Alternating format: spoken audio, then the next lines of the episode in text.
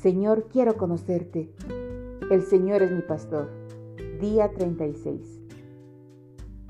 El Salmo 23 resume una de las grandes verdades respecto a lo que significa ser un hijo de Dios. Tenerlo como tu Jehová Ra. Jehová es mi pastor, nada me faltará. El resto del Salmo describe el porqué.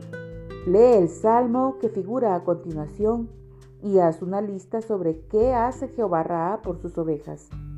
Mientras lees, advierte la frase por amor de su nombre. Como tu pastor, su reputación está en juego y él no puede fallar. Recuerda que él ha magnificado su palabra por sobre su nombre. Salmo 138.2. La palabra de Dios permanece porque Dios permanece a través de su palabra. Salmo 23. Jehová es mi pastor, nada me faltará. En lugares de delicados pastos me hará descansar. Junto a aguas de reposo me pastoreará. Confortará mi alma, me guiará por sendas de justicia por amor de su nombre. Aunque ande en valle de sombra de muerte, no temeré mal alguno, porque tú estarás conmigo tu vara y tu callado me infundirán aliento. Aderezas mesa delante de mí en presencia de mis angustiadores. Unges mi cabeza con aceite, mi copa está rebosando. Ciertamente el bien y la misericordia me seguirán todos los días de mi vida, y en la casa de Jehová moraré por largos días. Cuando el salmista dice, me hará descansar, no se está refiriendo a un descanso forzado para las ovejas, sino que lo que está diciendo, porque el pastor satisface las necesidades de las ovejas, entonces las ovejas pueden descansar. Philip Keller, en su libro La vida en el redil, nos dice que es imposible que las ovejas descansen a no ser que se cumplan cuatro condiciones. En primer lugar, las ovejas no deben sentir hambre no pueden descansar mientras sientan necesidad de encontrar alimento. Pero en el segundo versículo del Salmo 23 descubrimos que el pastor ha satisfecho de tal manera el hambre de las ovejas que éstas pueden descansar en medio de delicados pastos. En segundo lugar, para descansar, las ovejas no deben sentir temor. Las ovejas son animales desprotegidos y tímidos con pocos medios de defensa propia. Se las puede asustar con mucha facilidad. Tú, amado, sientes temor. En tercer lugar, las ovejas no pueden descansar a menos que estén libres de problemas y roces. La tensión con otras de su especie las mantiene de pie. Sienten que deben defenderse y, en cuarto lugar, las ovejas no pueden descansar hasta que se las libere de las pestes. Las ovejas pueden sentirse muy incómodas y perturbadas por las moscas, los parásitos u otras pestes que busquen atormentarlas. ¿De qué manera tu Jehová Raá te pastorea en relación a estas cuatro necesidades para que nada te falte? Lee cada uno de los pasajes bíblicos que figuran a continuación. Luego, con tus propias palabras, resume la forma en que Dios ha provisto para cada necesidad. Primera necesidad. Liberación del hambre. Primera de Pedro 2.2. Desead como niños recién nacidos la leche espiritual no adulterada, para que por ella crezcáis para salvación Hebreos 5 del 13 al 14. Y todo aquel que participa de la leche es inexperto en la palabra de justicia, porque es niño. Pero el alimento sólido es para los que han alcanzado madurez, para los que por el uso tienen los sentidos ejercitados en el discernimiento del bien y del mal. Segunda de Timoteo 3, 16 al 17. Toda la escritura es inspirada por Dios y útil para enseñar, para redarguir, para corregir, para instruir en justicia, a fin de que el hombre de Dios sea perfecto, enteramente preparado para toda buena obra. Deuteronomio 8:3 Y te afligió, y te hizo tener hambre, y te sustentó con maná, comida que no conocías tú, ni tus padres la habían conocido, para hacerte saber que no solo de pan vivirá el hombre, mas de todo lo que sale de la boca de Jehová vivirá el hombre. Segunda necesidad, liberación del miedo. Primera de Juan, capítulo 4, 16 y 18. Y nosotros hemos conocido y creído el amor que Dios tiene para con nosotros. Dios es amor, y el que permanece en amor, permanece en Dios y Dios en él.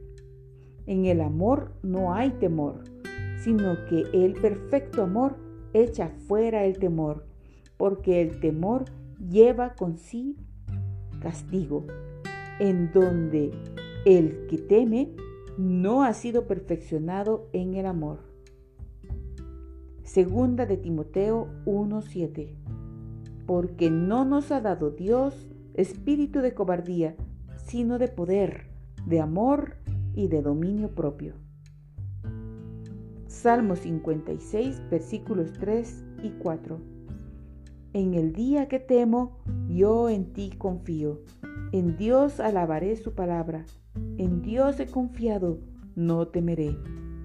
¿Qué puede hacerme el hombre? Tercera necesidad, liberación de problemas. Mateo capítulo 6, versículos 12, 14 y 15. Y perdónanos nuestras deudas como también nosotros perdonamos a nuestros deudores. Porque si perdonáis a los hombres sus ofensas, os perdonará también a vosotros vuestro Padre Celestial. Mas si no perdonáis a los hombres sus ofensas, tampoco vuestro Padre os perdonará vuestras ofensas. Mateo capítulo 5 versículos 23 al 24. Por tanto, si traes tu ofrenda al altar y allí te acuerdas de que tu hermano tiene algo contra ti, deja allí tu ofrenda delante del altar y anda. Reconcíliate primero con tu hermano y entonces ven y presenta tu ofrenda.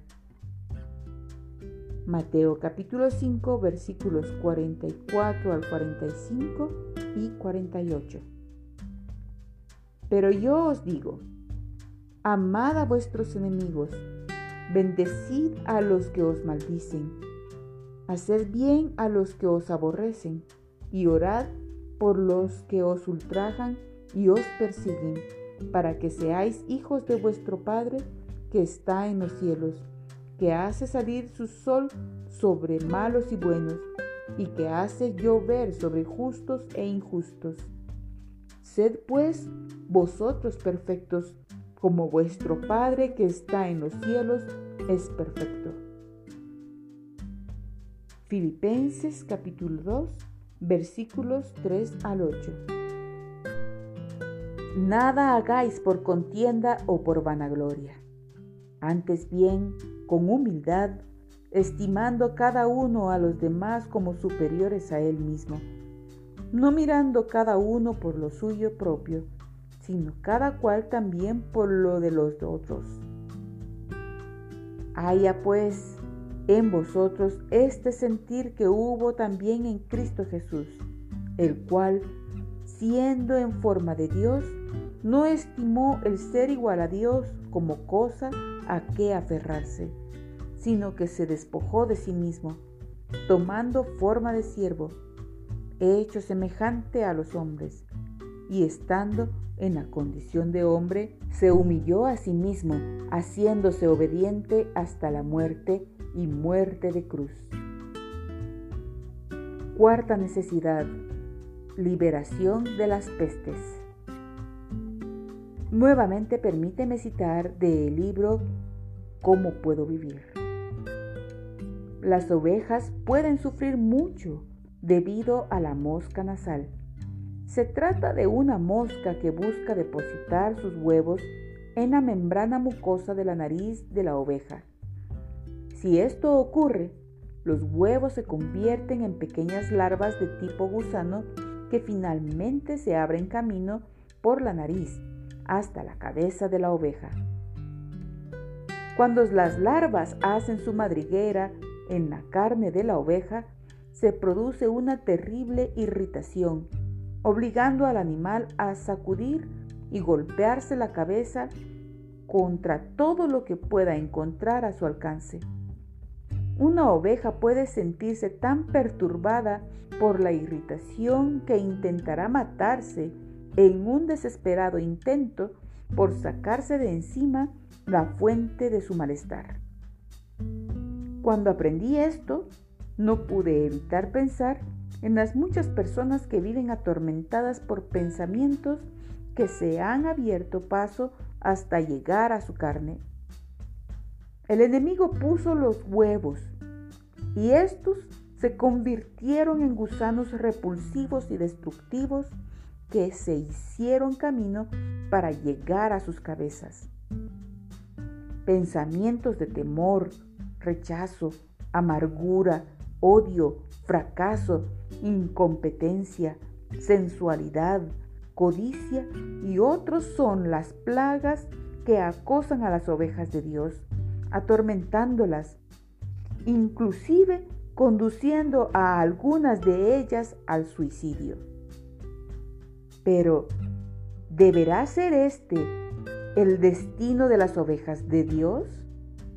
No, el pastor sabe cómo proteger a sus ovejas de tales tormentos. Unges mi cabeza con aceite.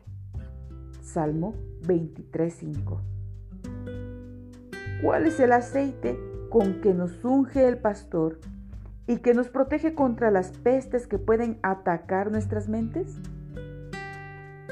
Los siguientes pasajes bíblicos nos dan la respuesta.